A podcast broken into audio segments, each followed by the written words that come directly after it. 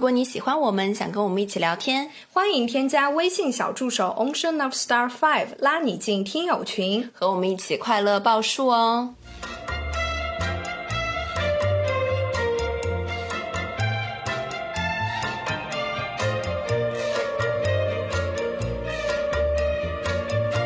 听众朋友们，大家好，这里是张曼玉和高晶莹的播客栏目《土象电台》，试图传播两位都市肤浅女孩的心声。这档播客将是陪伴您洗碗、拖地、如厕、开车等地铁的绝佳听物。Hello，大家好，欢迎回来，欢迎来到土象电台。我们都是孤独的一匹狼。今天干嘛呢？今天一上来在这里非主流了吗？当你孤单，你会想起谁？小高今天是疯了吗？小高怎么回事？我们今天聊什么呀？我们今天聊孤独感，那些孤独感爆棚的时刻。起因是因为网易云有一个一千零一夜的活动嘛，然后它这个活动其实就是聊孤独感。那么我们其实是有相关的故事的，聊一聊我们的孤独等级，然后聊一聊我们生活中比较孤独的瞬间。我们为了聊这个孤独感呢，就去专门做了一些 research，然后得出了一个国际孤独等级表。嗯哼，就是我们现在就对着这个表格来聊今天这样一期的节目。其实这个表格在很久很久年前，我们这个表，你看它的这个画质大概就是零八年的这个画质，可能之前是流行在 QQ 空间里面的那种。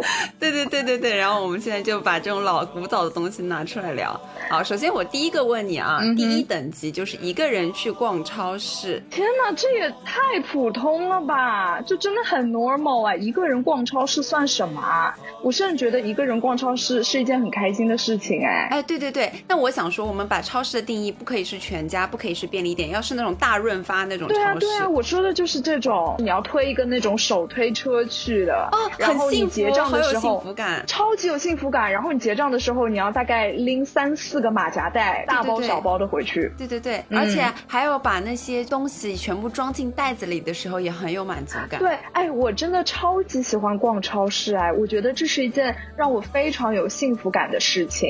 因为逛超市的时候，你看到那些东西，我就会在我的脑海里联想到我该怎么用用它，然后我会想到那些场景，然后就把东西和那些居家日常琐碎的那些温馨的画面全都联系在一起。是如果我跟这个人一起去逛超市的话，其实也某种程度上说明我对这个人我还蛮喜欢他的，不管是朋友还是恋人，就恋人之间逛超市又是一件增进彼此感情，反正就是很亲密的一件事情。哎，没错没错，你有没有听呃前面两期西坛路啊？这边自来水一下，就是西坛路那个狒狒不是也说嘛，说如果你要泡妞，你就带他去逛宜家，一带一个准。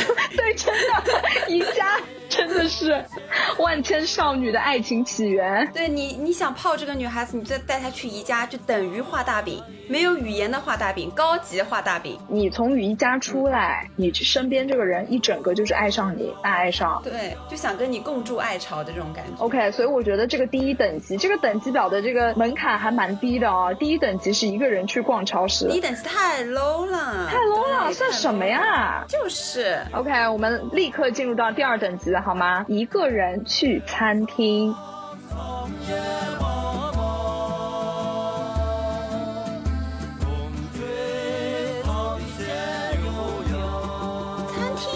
定是有的。那如果我想问你啊，肯德基、麦当劳这些算不算餐厅？嗯、这种其实一个人还蛮常去的，我觉得这种应该不能算吧。它是餐厅，但是我觉得完全你不会在里面感到孤独的。早餐店算吗？是什么那种煎饼果子摊头吗？就是小笼包啊、面条啊、小馄饨啊。哦，类似于什么桃园小眷村这种的是吧？哎，对对对，老盛昌这种。那我觉得也还好，我还蛮常一个人去餐厅的。我们就说那种正餐吧。餐厅的概念，正餐，对对对。啊，你有一个人去吃过米其林吗，高老师？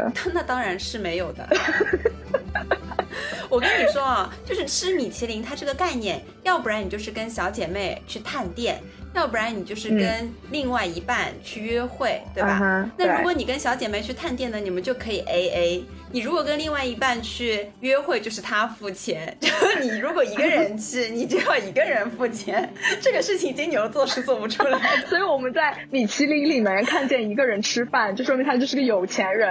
没错，他是一个孤独的有钱人。OK，好了，第二等级对我们来说也就这样啊，就还行。来吧，哎，我有一个延伸问题，就是说你一个人去餐厅哦，像那种正餐餐厅，比如说有一个两个人的桌子，还有一个四个人的桌子，你会选择坐哪一个桌子？我就看那个餐厅里人多人少吧。如果是人真的非常多的话，那肯定是选两个人的。有的时候甚至你还要跟人家拼桌。但是我人很少的话，我其实会尽量选择空间大一点的地方。那你会选择坐靠门口、靠窗，还是？里面一点就是别人看不见你的地方。我会在这间餐厅里的人流量相对比较少的地方，不会是那种餐厅里的交通枢纽，你知道吗？啊，我也是，我会选择一个靠墙的那种角落，然后一个人很开心的看视频，然后默默吃完这顿。对对对对对，没错，真的还蛮开心的。一个人去餐厅就是是一件让人开心的事情，根本不是孤独哎。所以说我们俩就是都是孤独的一匹狼啊，我们是孤独战狼。还记得。我们电台对对对，我们电台开始的名字叫做什么？叫什么来着？忘了。战狼联盟。对对对，午夜玫瑰战狼联盟。爱是不可数的吗？为何我还相信它不是独行侠？接下来我们第三个等级哦，我觉得这个也很简单，一个人去咖啡厅。哦，我懂他这个表格的意思，因为咖啡厅其实叫餐厅来说，它不是那么的必须，因为每天你在外面的时候一个人去吃饭，这很正常，因为人都要吃饭嘛。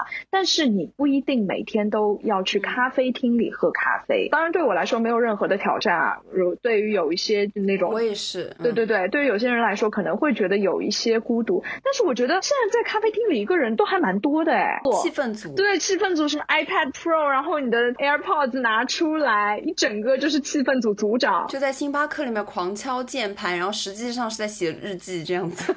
我设想过一个情情境，就是比如说我今天啊，我下面有一个事情，但我出门早了，然后我或者说我两个事情中间有一段时间。那我又不选择去吃饭的情况下，我就会选择性价比最高的，就是咖啡厅啊，点一杯咖啡或者点一杯饮料，一个甜点，我就可以在那边坐着。对对，而且不用晒太阳，是一件很自然的事情，对我来说。是的，这不就是咖啡厅的意义所在吗？哎，我想问你，你有没有在咖啡厅里面真的见过那种你觉得？还蛮蛮少见到的人，就是你觉得这个人看上去就是有故事，就他一个人在那边。倒是没有哎，因为我觉得啊，咖啡厅如果像工作日的下午，一般人流量会比较少，然后去的情况下呢，一般就是谈工作的，带着那你刚刚说的气氛组，带着电脑啊什么的，或者有一些相亲。你说的不常见的人群，我好像真的没有太多的印象。哎，但是我跟你说，我有一次我忘记是在哪一家。咖啡店了，然后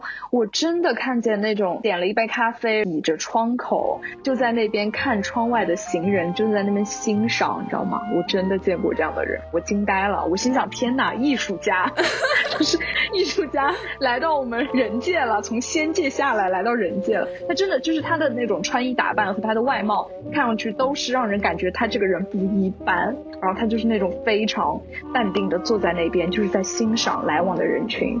哦，就很电影，很那种高贵人、高端人士那种感觉。真的，OK，所以到目前为止我们还是没有任何挑战。好，我们继续哦。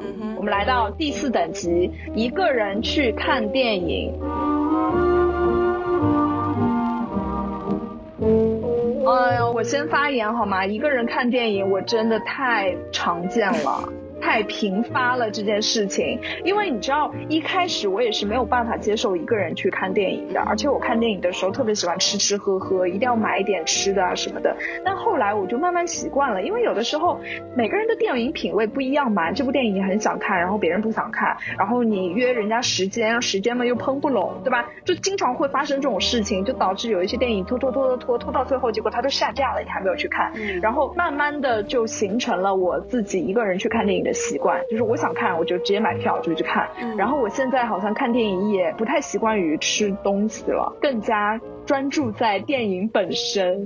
是不是我老了？也没有啊。然后我想表达的是，我其实前半段跟你是一样的，嗯我也是非常 enjoy 自己一个人看电影，因为其实我们家附近是有一个很老派的电影院的。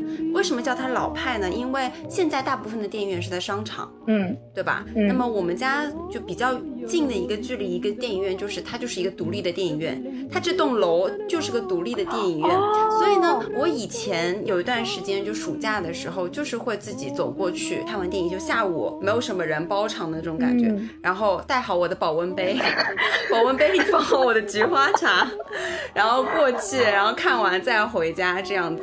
我们真的是两位七旬老人，太恐怖了。对，然后我就有的时候不是很理解，看电影是可以一个人去看的，为什么一定要两个人看呢？因为你一定要约别人去看，就像你前面说的，一定要帮别人的时间。那我觉得看电影对我来说就是跟看电视剧是一样的，想看就看啊，嗯，对，是的，也没有什么挑战。完全没挑战已。经到第几关了？我们好像已经快做到头了，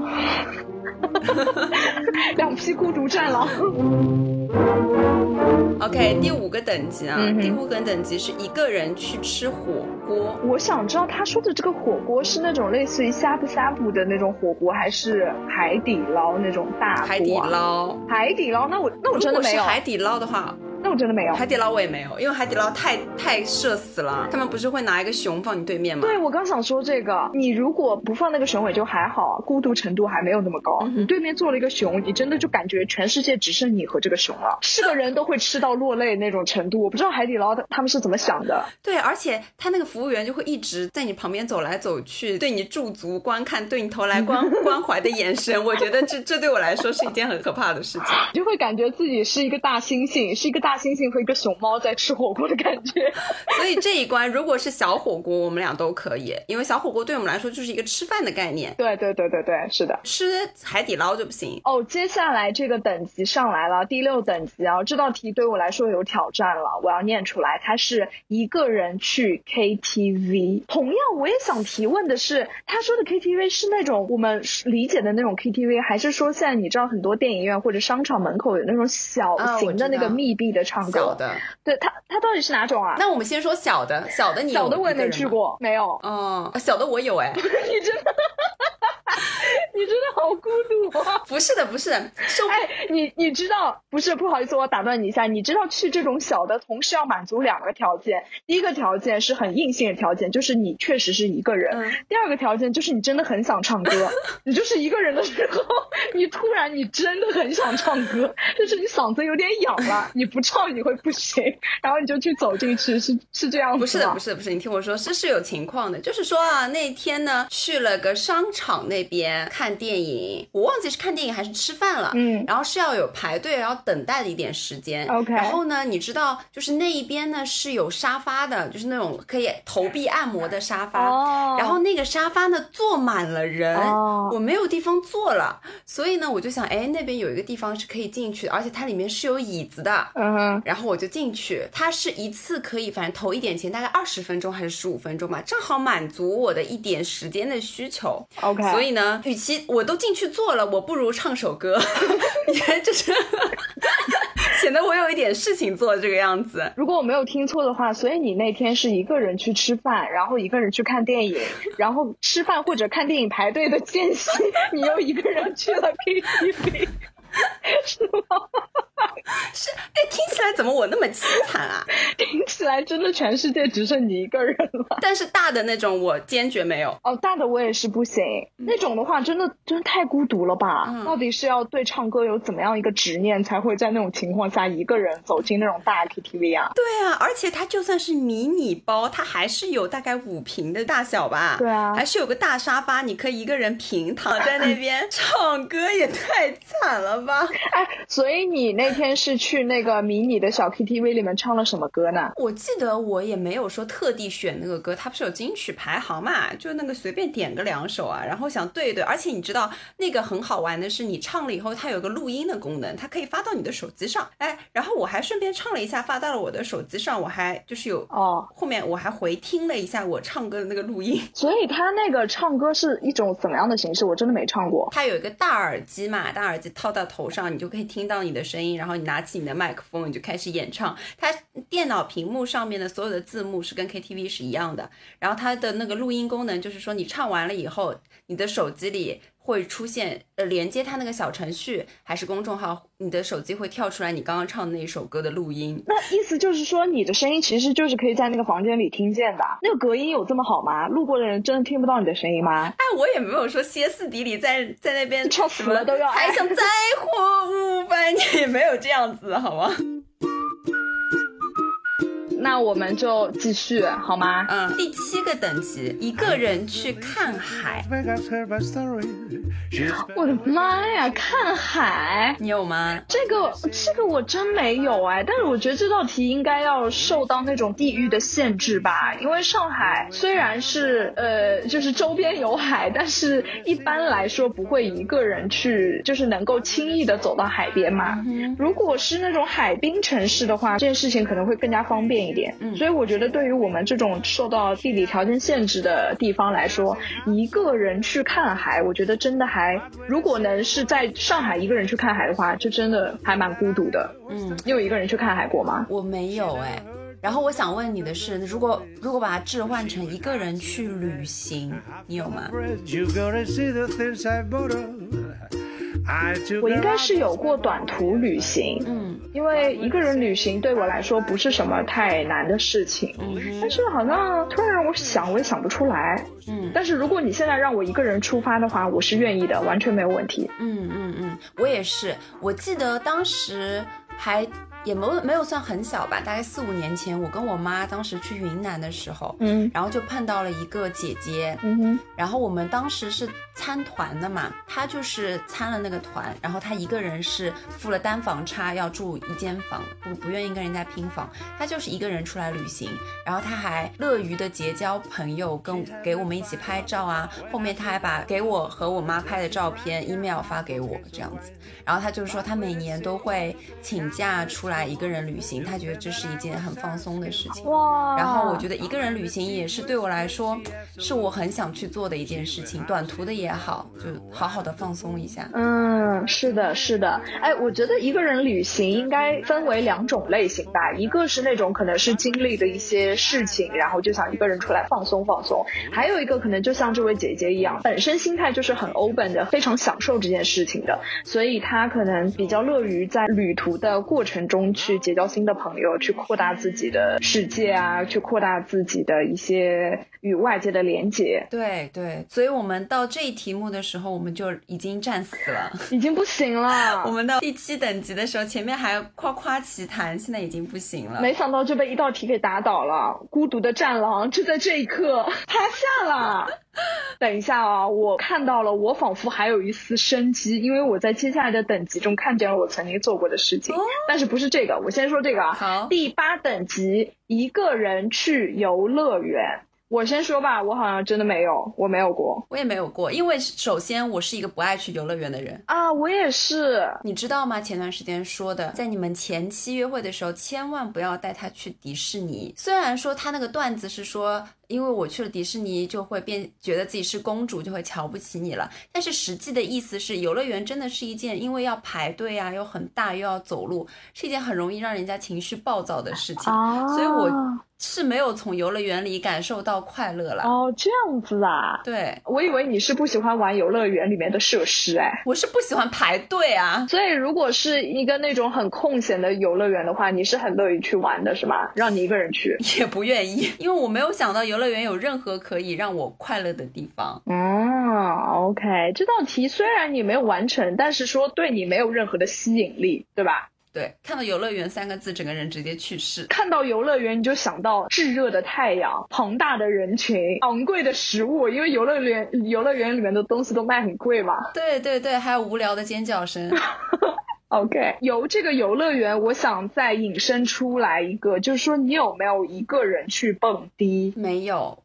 也没有一个人去喝酒，就这种夜生活的没有。所以你每次去蹦迪之前，你是要做足心理准备的吗？一定会事先讲好，就是一些朋友一起去啊，都是要提前一个月，至少是一个月去定好。比如说我们现在在现在这个录制的时间大概是八月下旬，我们定好了今年的万圣节要去蹦一蹦，两个月，两个月，你说。你知道有一句话叫做“人生的快乐来源于希望和期盼”，而我的期盼就是在两个月后的那一天可以好好的快乐一下。生活真的很苦，要给自己找一点盼头呢。OK，所以还是去宁夏吗？对对对，圣诞万圣节那天去宁家去幺五八哦。接下来是第九等级了吧，对吧？第九等级一个人搬家。Thank you. 我有啊，我有一个人搬家过哦。那是因为你出国留学了。我这个确实是因为在国外的时候，那个时候是呃，因为我在外面不是租房子嘛，之前也说过，我租的第一个房子呢，我其实对它有点不是太满意，因为我觉得它有点太大了。我这人我就穷命，我就住不来大房子，你知道吗？住在大房子里我很害怕。我最喜欢的房子的结构就是说我站在这个房子里的任何一个角落都能看到整个房。房子的全部样貌，你懂我意思吗？嗯，就我适合住一个大开间，嗯，我不适合住那种有非常多隔间、有几间房间在一起的那种那种房子，我会很害怕。一到就是要开阔。对我一到晚上的时候，我就会在心里想说，哎，我那个房间里是不是有什么有什么？你知道吗？我就会自己吓自己。然后出于这样的原因，我就是在租了那个第一套房子差不多两个月之后呢，就出现了一个搬家的动作。但其实这个搬家本来啊，本来是不至于沦落到要非常孤独的一个人搬家的。但是你知道为什么吗？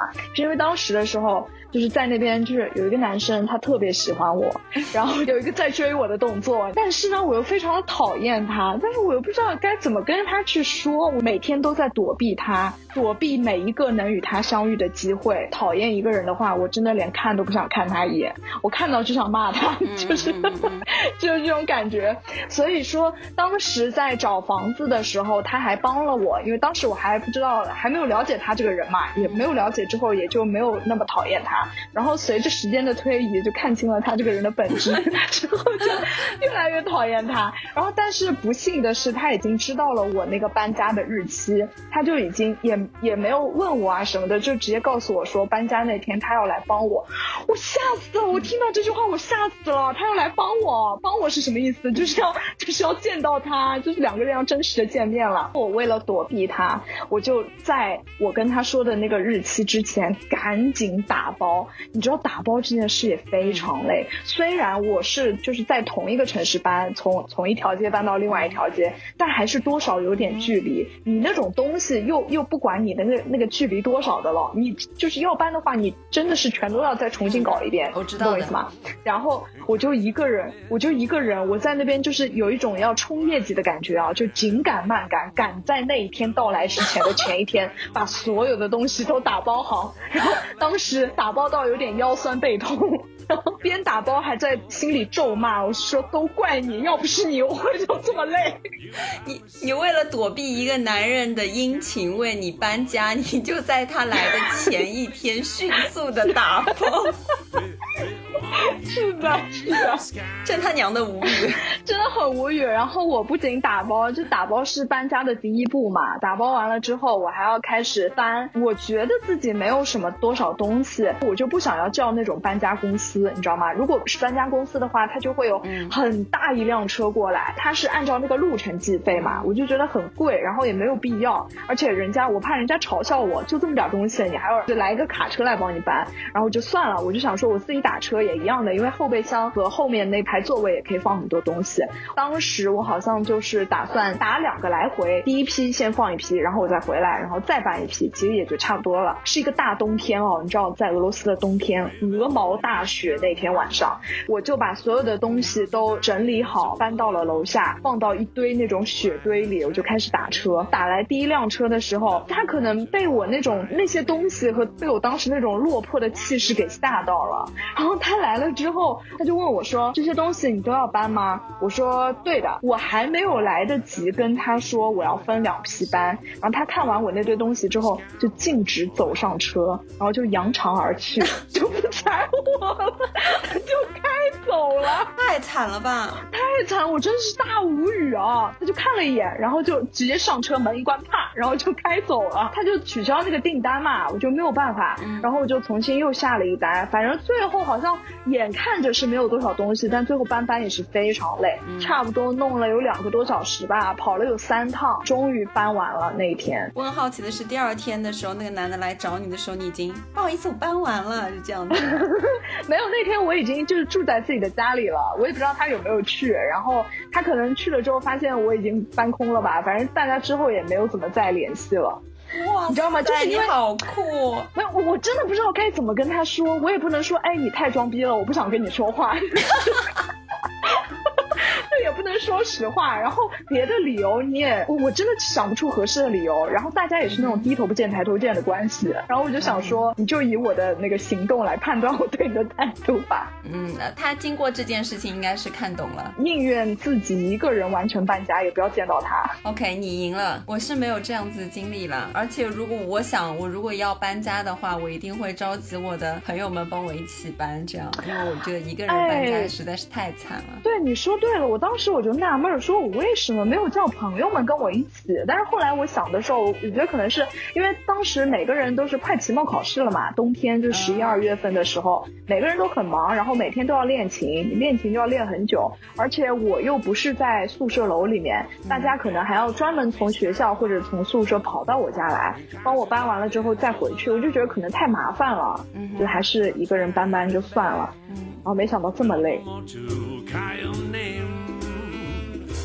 好，我们最后的第十等级，你来说，一个人去做手术。我的天呐，一个人去做手术这种事情，我只在电影里看过。哦，确实是没有啊。那我们如果把它缩小一点，一个人去打针或者一个人去医院，有没有？当然有，高老师，我可是九价疫苗三针都是一个人去打的哦。我也是一个人去打的。对啊，我们真的，我们真的是孤独战狼。对啊，而且且去医院其实我也蛮常一个人去的。去医院，嗯，能不能播？去医院打光子嫩肤。有什么不能播的了？就是其实去医院堕胎，真的是。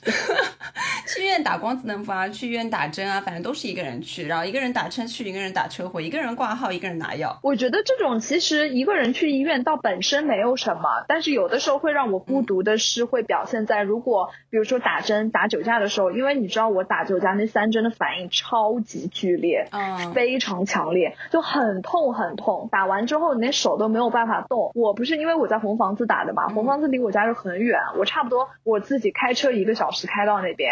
然后打完针之后就剧痛，然后左手都不能动，我就差不多在这样颤颤巍巍的打完之后开车一个小时再开回来。那个时候其实我是觉得有点蛮孤独的，你知道吗？因为在等待室的时候，对，在等待室的时候都是要么就是妈妈来陪，要么就是男朋友来陪，然后我就是一个人孤独战狼。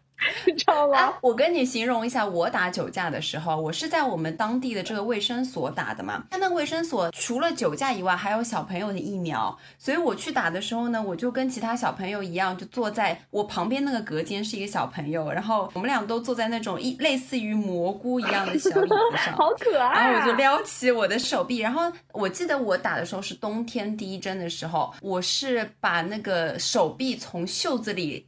拿出来了，你能懂吗？嗯，然后拿出来了以后呢，我还有一个大包，你知道我是一个喜欢包里装很多东西的人。对你是一个游牧民族。我的包很沉，我那个时候就有，确实是有一点尴尬，因为旁边都是小朋友在叫啊，叽叽喳喳哭啊，肯定是爸爸妈妈都陪着。然后我呢打酒驾，我就一个人小姑娘，又要拿包，然后又要一个手。去按住我的那个出血，就是打针打针孔那个地方，对对对对对，然后我又要颤颤巍巍的走到旁边的那个呃椅子上，然后再把把我的包放下。然后呢，我后面还要把我的手再穿进那个衣服的袖子里。确实，在这半个小时是对我来说有一点点觉得好尴尬。你说孤独吧，我又就觉得也没有很孤独，就可能尴尬的这个感觉掩掩掉了孤独。哦，我懂你意思了，是你可能会更加在意的是别人的目光，而不是自己的那种那种孤独的感受。对，因为其实对我来说，我是一个不害怕打针的人了。就每次他他们打针啊、抽血啊，我就来吧，快点，快点，快点，好了吧，好了吧，好了，谢谢。我就这样子，对我我不太怕。哎，所以你打指甲痛吗？你打那三针？说实话啊，不痛，而且打那个。那个叫什么？新冠疫苗啊？新冠疫苗也不痛，对我是一点反应都没有。哇，我真的好羡慕你啊！我其实如果我没有那么痛的话，我一个人去打针，我也觉得是 OK。我包括前几天我不是终于去打了那个新冠疫苗嘛，我也是一个人去的。真的，如果没有那种疼痛感在的话，我觉得这件事情是完全不孤独。但是因为真的太痛了，我也不知道我这个体质是怎么回事啊！我真的打针真的太痛了，就近期近段时间打的这些疫苗，一个比一个痛。那就是医院。体检，你有一个人去吗？哦，有啊，医院体检当然是一个人去啊。你知道，因为因为医院医院体检，因为很早嘛，那谁会陪你啊？因为医院体检，你不是都要空腹去验血啊什么的。肯定都是一个人去啊，而且一个人走流程反而更快。哎，对的，对的。我前两天不是，哎，也不是前两天了，就前段时间嘛，去那个体检。然后本来我一个人，我觉得自己就是很酷嘛，孤独的独行侠，一个人咻咻咻穿梭在那个各个科室里面。结果就是检着检着，突然发现有一张很熟悉的面孔，然后一看，哎，原来是。就是差不多是同事，大家都打了招呼，认识了之后就说，哎，你还有哪些没剪？你还有哪些没剪？然后我等你，我等你。结果我本来差不多还有个二十分钟，我就能搞完了，就这等那等，等来等去，搞到后面搞了一个多小时，然后内心就在暗自咒骂他，你知道吗？我心想说，哎呀，真的没有必要等我，为什么要搞得什么都要一起，就很浪费时间。对对对对对对对对对，确实确实。哎，那我们这个十级的这个国际孤独等级啊，其实我们已经算是很高阶的了。真的吗？我们就除了一些比较特殊的都不能去以外，我们大部分都可以自己一个人去完成。而且你说到这些，我觉得其实对我的杀伤力就是只能说是一丢丢吧。我真的觉得还好。我也觉得还好。这期节目播出之后，会有多少人跟我们一样，是那种 人群中最孤独的战狼？哎，做完这个孤独等级，这片这张图片后面最后有一行字啊，我念给各位听众听。如果你做到了第十等级，那么愿你幸福，愿你我不再孤独。这句话真的暴露年龄了，这什么时代的眼泪啊？肯定是零三年 QQ 空间上流传的图。那我们接下来来聊一聊，做完这个等级表以后，对于孤独的感受，曼玉来说一说吧。嗯，因为我们做完这些之后，发现其实真的没有什么太大挑战嘛，可能是跟我们 自己的这种平常的行为方式也有关系。因为可能我们两个人都是那种比较追求效率的人，我会觉得说有些事情，如果你一定要跟别人一起做的话。那你肯定会要去顾及别人的时间、别人的感受，在这个过程中，可能就背离了你做这这件事情本身的那个初衷。你可能一个人做这件事的话，也许会感觉到一点点孤独，但是你可能会完成的很快，效率很高。但是你一定要让人陪着你的话，可能也许就会拖得很慢，就像我体检那那种感觉一样。所以说，对于我们这种追求效率的人来说，就有的时候。呃，也许是一种选择吧，就我们可能是忽视了那种孤独感，我觉得是这样。而且我觉得其实孤独没有那么可怕。嗯，如果你能很享受自己一个人去做事情的话，说明你是一个跟自己的内心相处很好的人。而且，其实说实话，我很多时候我是需要这种孤独感的。我不是说孤独感吧，就是这种自己独处的时候。嗯，我觉得我们俩都是那种独处是充电的那种人。对对对，跟任何人，对，哪怕是再亲的人，你跟他相处，其实也是在一种消耗。只有你真正一个人的时候，你才充电。而我。真的是还蛮享受这种时刻的。其实我觉得孤独不是代表一个人去做什么事情，而是代表内心的一种感受。嗯就是说，当你经历了什么事情以后，你真的觉得哇，心好凉啊，或者是真的只有我一个人在做这样子的一个事情，在坚持这样子的一个事情的时候，或者说在某一个团体，在某一件事情上，你站在了这个观点，而其他人都站在了你相反的这个观点的时候，就没有人支持的时候。这个时候，我觉得才叫 孤独。对对对，我觉得是一个心态的感受，而不是说一个人去做什么事情。是的，是的，你说的太好了，真的是这样。其实，嗯呃，真的不是说你一个人做什么就是孤独，有的时候也许你身边都是你的朋友，但你在那一刻如果没有人理解你的话，那一刻才是真正的孤独。虽然我们都是挺享受这种孤独，但我们也不是那种就不需要陪伴啊什么的。其实我有时候也非常享受。有人陪着去做一些什么事情，哪怕是一些没有意义的事情，哪怕只是一起散步，一起。啊，聊天是什么逛超市这种也是蛮幸福的。片刻的孤独并不能代表你的整个的那种心态。对，孤独战狼只是会习惯性孤独，但是还是需要陪伴的。Yeah。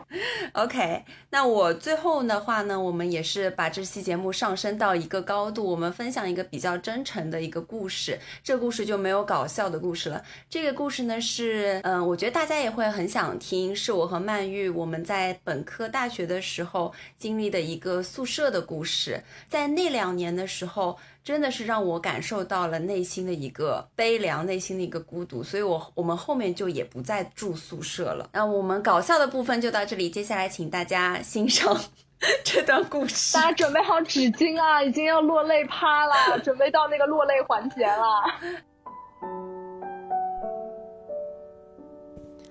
嗯，接下来这个故事发生在我的大学生活。那么大学本科的那几年呢，是跟曼玉在一个宿舍，那也就是我们宿舍的故事。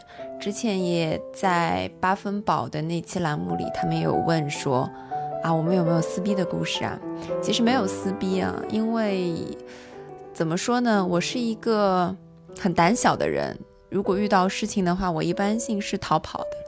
不太会直接上去跟人家吵架，所以你们要想听，呃，女生宿舍撕逼的故事，那必然是没有的。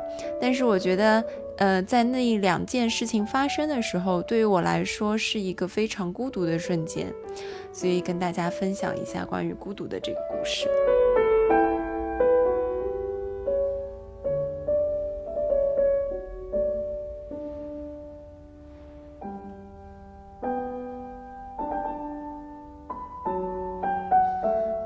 这个故事，我认为在我快乐的生活里呢，是一道伤口，让我感觉到，啊，原来生活 生活中也没有这么多善良的人，所以我在那一段时间读了很多很多的心灵鸡汤。嗯，怎么说呢？就是说，在那些我自认为是朋友的人相继离去的时候，让我感觉最孤独。这个故事要从大一刚进学校的时候讲起。那个时候，我对大学的幻想就像《小时代》的时代姐妹花一样，宿舍啦、姐妹、操场，就非常阳光的那种片段。所以，对于宿舍生活，实际上是非常非常期待的。我跟高老师还挺不一样的。我进大学之前，自认为已经拥有了这辈子最好的朋友，对于结交新朋友这件事完全不抱任何期待，交友方面全靠随缘，包括宿舍里的舍友。我其实天性随和吧，不喜欢与人起冲突，并且就算别人做一些伤害我的事，我也会尝试去理解。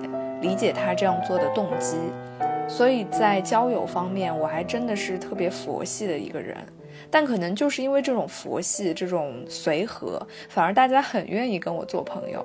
说起来真的是很矛盾。当你完全失去交友的欲望后，反而开始吸引他人。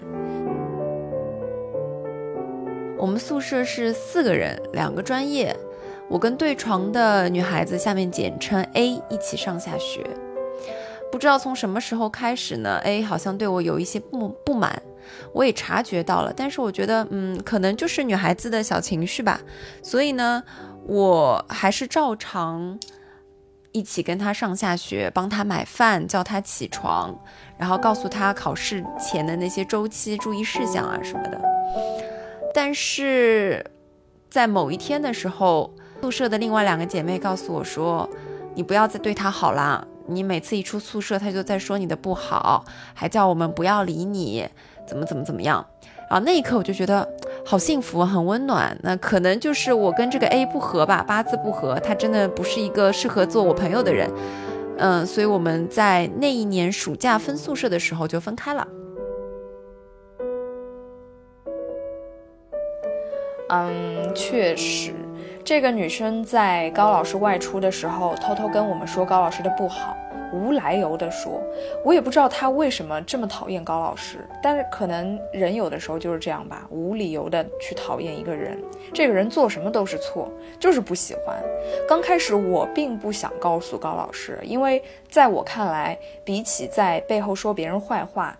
传播坏话的人才是更讨厌的，我不想做这种讨厌的人。但是 A 呢，他愈演愈烈，让我觉得很厌烦，让我对他的那个人品产生了质疑。我不想跟这样的人站在同一边。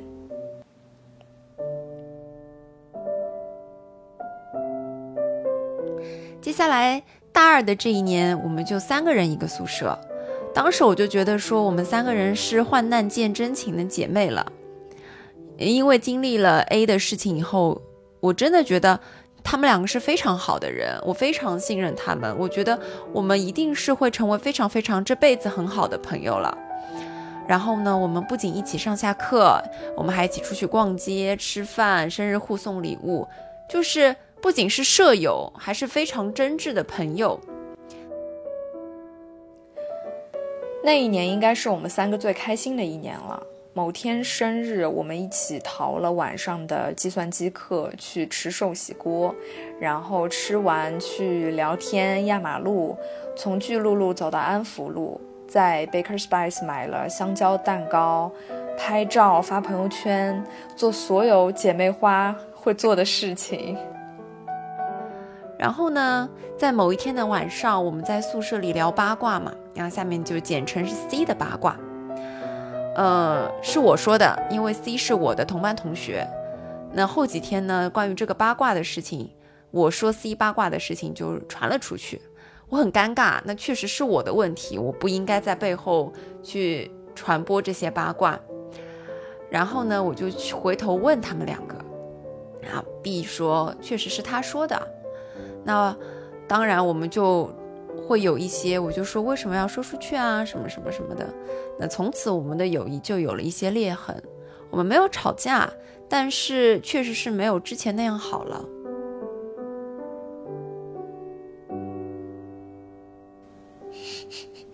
这事儿真挺尴尬的，我到现在都无法理解怎么会发展成这个样子。什么小作文啊，当面对质啊，那个五个人八个群啊，全都出来了。就女生真的有的时候真是挺有韧劲儿的。再后来呢，我就不太喜欢住在宿舍了，搬去了亲戚家。不到万不得已，比如说考试周啊什么的，基本上一周最多住一次宿舍，或者一周都不住宿舍。有一天，高老师因为第二天要早起，不得不住在寝室。我跟他有一搭没一搭的聊天，他突然来了电话，也是跑到阳台去接，压低声音，hold 着背。那一刻，我觉得他真的很孤独。嗯，再后来，我听到共同的朋友说，我听说我被包养了，我有一些无奈。嗯，再后来呢？越来越多的人来告诉我这样子的消息，甚至越传越夸张。我询问是谁传播的，他们说是 B。嗯，我也听说了。当时我还不知道“荡妇羞辱”这个词，只是觉得这个传闻让我觉得很寒心，那种女性对女性的攻击。再后来呢，我听说 B 和 A 和 C 他们三个人有一些互动的联系，就好像是朋友的样子。我听了呢，也就笑一笑。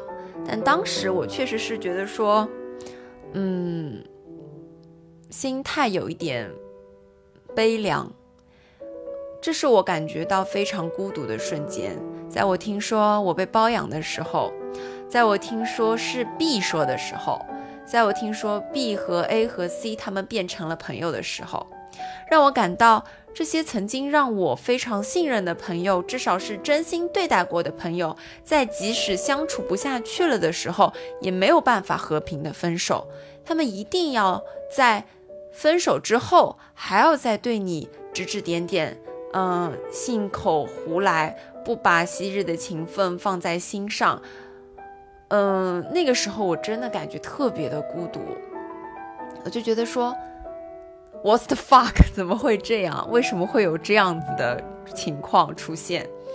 然后呢，在我知道这些事情的时候，我就告诉了父母。我告诉他们说，呃，有一些不好的传闻在我身上。我记得我爸就跟我说，他说这只是年轻小朋友他们说的一些不好的话。他们以后就会知道这是不对的，所以让我不用放在心上，因为他却没有切身的伤害到我，所以没有关系。他说可能过两年你们俩就会一笑泯恩仇了。嗯，然后呢，我也把这件事情告诉了我亲近的朋友，他们告诉我说，就是这样的啊，嗯，生活社会。学校本来就不会有这么多善良的人，所以我也不能说是走出孤独，只是说在那个时候，在我自我调节的那个瞬间，我确实是对大学生活、对人际交往没有那么多期待了。我就觉得说，好吧，可能就是这样，不需要对每一段人际的关系都这么认真。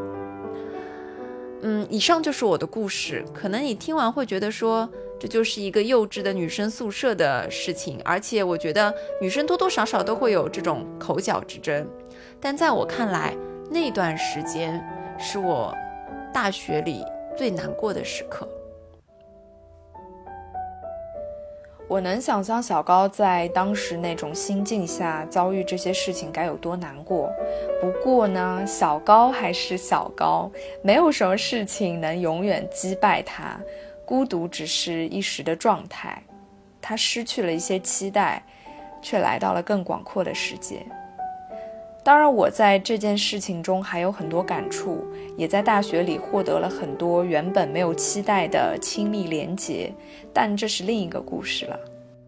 也许你会觉得这只是一个普通女生的普通故事而已，你根本不想去了解。但是我想，对于高老师来说，如果孤独也有实习的机会的话，可能这个故事对他来说就是一次实习孤独的经历吧。在这个故事里，我想对我的朋友高老师说：，比起拥有一颗坚强无比的心，嗯，我希望你永远不要失去感受孤独的能力。